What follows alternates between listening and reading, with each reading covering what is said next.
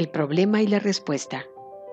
Apartado octavo del capítulo 11 del texto de un curso de milagros. Este es un curso muy simple. Quizá pienses que no necesitas un curso que en última instancia enseña que solo la realidad es verdad. Pero, ¿crees realmente esto? Cuando percibas al mundo real, reconocerás que no lo creías.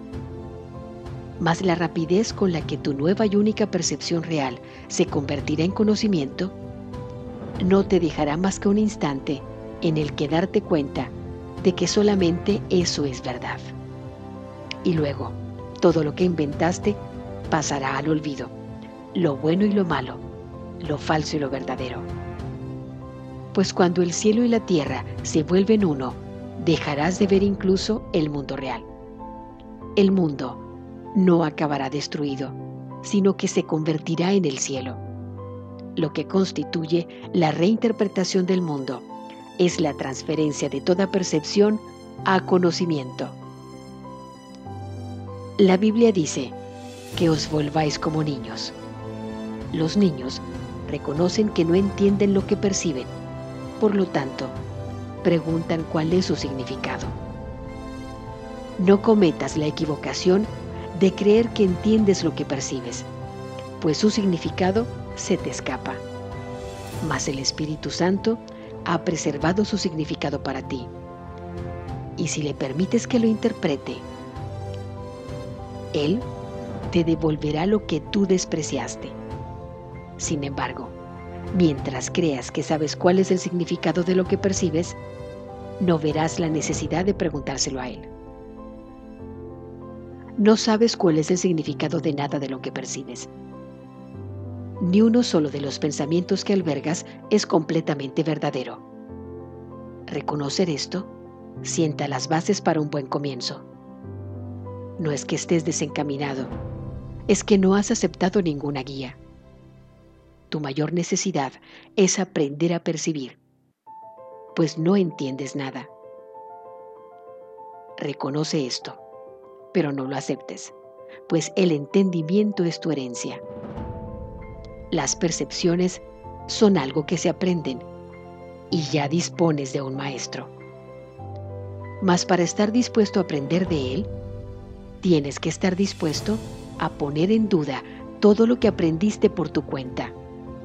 Pues tú que no te enseñaste a ti mismo bien, no deberías ser tu propio maestro. Solamente tú puedes privarte a ti mismo de la verdad. Dios, no obstante, no te negará la respuesta que Él dio. Pide pues lo que es tuyo, lo cual no es obra tuya y no te defiendas contra la verdad. Tú ocasionaste el problema que Dios ha resuelto. Por lo tanto, hazte únicamente esta simple pregunta. ¿Deseo el problema o la solución? Decídete por la solución y la tendrás, pues la verás como es, y que ya dispones de ella. Tal vez te quejes de que este curso no es lo suficientemente específico para poder entender y aplicar. Mas tal vez no hayas hecho lo que específicamente propugna. Este no es un curso de especulaciones teóricas, sino de aplicación práctica. Nada podría ser más específico que el que le digan a uno que si pide, recibirá el Espíritu Santo te dará la respuesta para cada problema específico, mientras creas que los problemas son específicos. Su respuesta es a la vez una y muchas, mientras sigas creyendo que lo que es uno es muchos. Puede que tengas miedo de su especificidad por temor a lo que crees que puede exigirte. Mas es únicamente pidiendo como aprenderás lo que procede de Dios. No te exige nada en absoluto. Dios solo da, nunca quita. Cuando te niegas a pedir, es porque crees que pedir equivale a quitar en vez de compartir. El Espíritu Santo te dará solo lo que es tuyo, sin pedirte nada a cambio, pues lo que es tuyo es todo lo que existe, y lo compartes con Dios. Esa es su realidad. ¿Podría el Espíritu Santo, que solo dispone restituir, ser capaz de malinterpretar la pregunta que necesitas hacer para comprender su respuesta? Has oído la respuesta, pero has malentendido la pregunta. ¿Crees que pedirle consejo al Espíritu Santo es pedir que te prive de algo? Criatura de Dios, no entiendes a tu Padre. Crees en un mundo que arrebata porque crees que arrebatando puedes obtener lo que quieres. Y esa percepción te ha costado perder de vista el mundo real. Tienes miedo del mundo tal como lo ves, pero el mundo real sigue siendo tuyo solo con que lo pidas no te lo sigas negando, pues únicamente puede liberarte. Nada que proceda de Dios puede esclavizar a su Hijo, a quien Él creó libre, y cuya libertad está al amparo de su ser. Bienaventurado tú, que estás dispuesto a pedirle la verdad a Dios sin miedo, pues sólo así podrás aprender que su respuesta es la liberación del miedo. Hermosa criatura de Dios, estás pidiendo solamente lo que te prometí. ¿Crees que yo te iba a engañar? El reino de los cielos está dentro de ti. Ten fe en que la verdad está en mí, porque yo sé que está en ti. Los hijos de Dios no tienen nada que no compartan.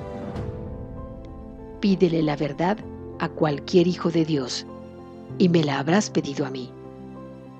Cada uno de nosotros tiene dentro de sí la respuesta para poder dársela a quien quiera que la pida.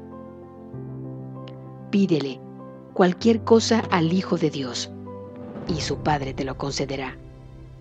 Pues Cristo no se engaña con respecto a su Padre, ni su Padre se engaña con respecto a, Cristo. No te engañes entonces con respecto a tu hermano y considera sus pensamientos amorosos como lo único que constituye su realidad. Pues al negar que su mente está dividida, sanarás la tuya. Acéptalo como su Padre lo acepta y cúrale en Cristo, pues Cristo es su curación así como la tuya.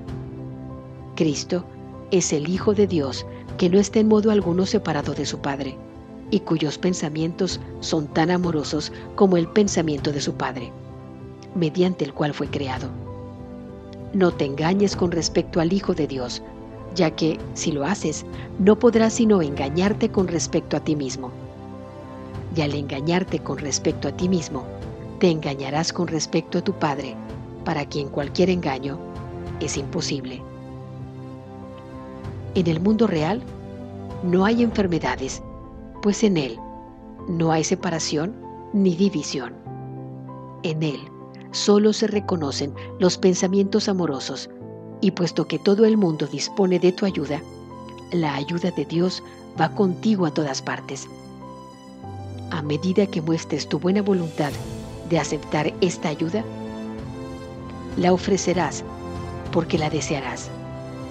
Nada estará fuera del alcance de tu poder sanador porque nada que pidas te será negado. ¿Qué problema puede haber que no desaparezca ante la presencia de la respuesta de Dios? Pide, entonces, conocer la realidad de tu hermano, porque eso es lo que percibirás en él, y en su belleza verás reflejada la tuya. No aceptes la percepción variable que tu hermano tiene de sí mismo, pues su mente dividida es la tuya y no aceptarás tu propia curación sin la suya. Compartís el mundo real de la misma manera en que compartís el cielo y la curación de tu hermano es tu curación. Amarte a ti mismo es curarte a ti mismo y no puedes percibir una parte de ti como enferma y lograr tu objetivo. Hermano mío, sanamos juntos según vivimos juntos y amamos juntos. No te engañes con respecto al Hijo de Dios, pues Él es uno consigo mismo y uno con su Padre. ama a aquel que es el bien amado de su Padre, y te darás cuenta del amor que tu Padre te profesa a ti. Si percibes que un hermano te ha ofendido, arranca la ofensa de tu mente, pues sería el Cristo el que te ofende y estás engañado con respecto a Él. Sana en Cristo y no te sientas ofendido por Él, pues en Él la ofensa no tiene cabida. Si lo que percibes te ofende, te ofendes a ti mismo y condenas al Hijo de Dios a quien Dios no condena. Deja que el Espíritu Santo elimine todas las ofensas que el Hijo de Dios comete contra sí mismo y no percibas a nadie si no es a través de su consejo, pues Él quiere salvarte de toda condenación. Acepta su poder sanador, extendiéndolo a todos los que Él te envíe, pues su voluntad es sanar al Hijo de Dios, con respecto al cual Él no se engaña. Los niños perciben fantasmas, monstruos y dragones espantosos y se aterran. Mas si preguntan a alguien en quién confían, cuál es el significado de lo que perciben, y están dispuestos a abandonar sus propias interpretaciones en favor de la realidad. Su miedo desaparece junto con ellas. Cuando se ayuda a un niño a que se dé cuenta de que lo que pensaba que era un fantasma es en realidad una cortina, el monstruo, una sombra y el dragón, un sueño, dejan entonces de tener miedo y se ríen felizmente de su propio temor. Hijo mío, tienes miedo de tus hermanos, de tu padre y de ti mismo, pero estás simplemente engañado con respecto a ellos y con respecto a ti. Pregúntale al maestro de la realidad de lo que ellos son y lo que eres tú.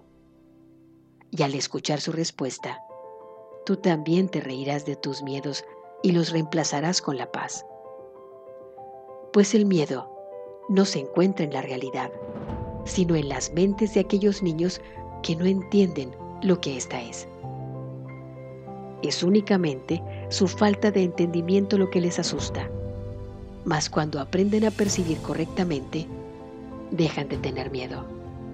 Y así, cuando vuelvan a tener miedo, preguntarán cuál es la verdad no es la realidad de tus hermanos, ni la de tu padre, ni la tuya, lo que te asusta. No sabes lo que son. Y así los percibes a ellos y a ti mismo como fantasmas, monstruos y dragones. Pregúntale cuál es su realidad a aquel que la conoce, y él te dirá lo que ellos son. Pues tú no lo sabes, y puesto que estás engañado con respecto a lo que ves, necesitas la realidad para poder desvanecer tus miedos. ¿No intercambiarías tus miedos por la verdad, teniendo en cuenta que puedes lograrlo solo con pedirlo? Pues si Dios no está engañado con respecto a ti, únicamente tú puedes estar engañado con respecto a ti mismo. Puedes, no obstante, aprender del Espíritu Santo cuál es la verdad acerca de ti, y Él te enseñará que, al ser tú parte de Dios, el engaño no tiene cabida en ti. Cuando te percibas a ti mismo sin engaño alguno, aceptarás el mundo real en lugar del mundo falso que fabricaste.